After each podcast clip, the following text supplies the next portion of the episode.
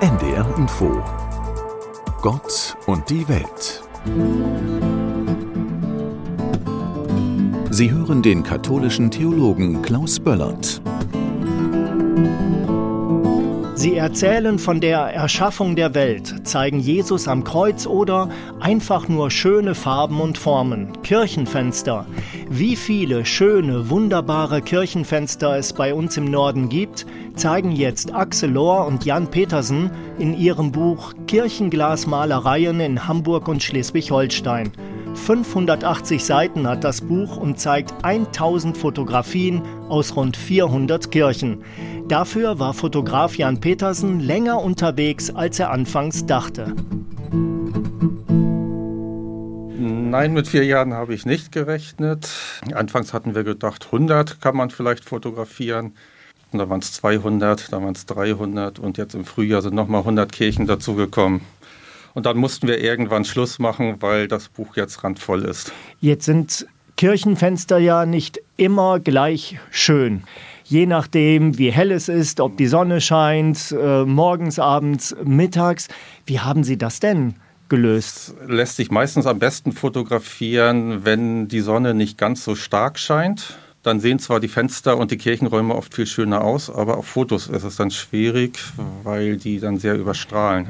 Es sind Kirchenfenster von 300 Künstlern in dem Buch versammelt. Ne? Man kennt normalerweise niemanden, oder? Also wir haben festgestellt im Laufe der Recherchen, dass etwa 10, 15 Künstler und Künstlerinnen im Norden sehr fleißig waren. Das waren einige Künstler, die tatsächlich auch aus der Region hier stammen. Siegfried Assmann, Klaus Wallner, Hanno Edelmann, die waren sehr fleißig. Sagen Sie mir bitte drei Kirchen, die ich wegen ihrer Fenster unbedingt besuchen sollte. Sehr sehenswert sind die Fenster von Elisabeth Köster, die in der Hamburger Hauptkirche St. Nikolai am Klosterstern als großes Turmfenster eingebaut wurden. Ansonsten haben mich auch die alten Fenster im Schleswiger Dom sehr beeindruckt, aber genauso ganz moderne Fenster von Johannes Schreiter, wie sie auch in, im Mariendom in Hamburg jetzt zu sehen sind oder in Quickborn in einer ganz modernen Kirche. Das ist die Kirche, wo eine Mischung ist aus Klarglasfenstern, die die Natur hereinlassen und das mit inszenieren und eben die gestalteten, sehr schmalen Fenster von Johannes Schreiter.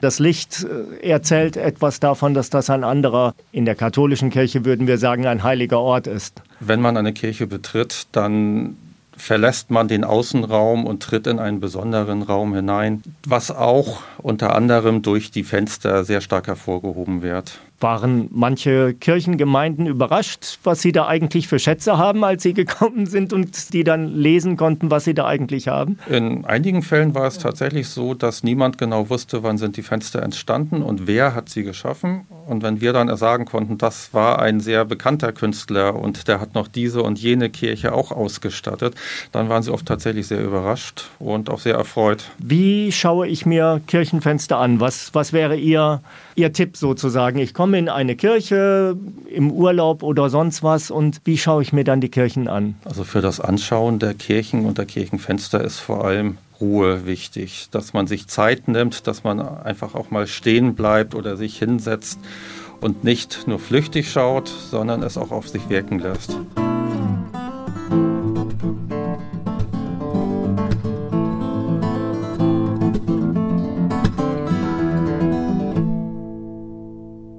Das war ein Beitrag der katholischen Kirche.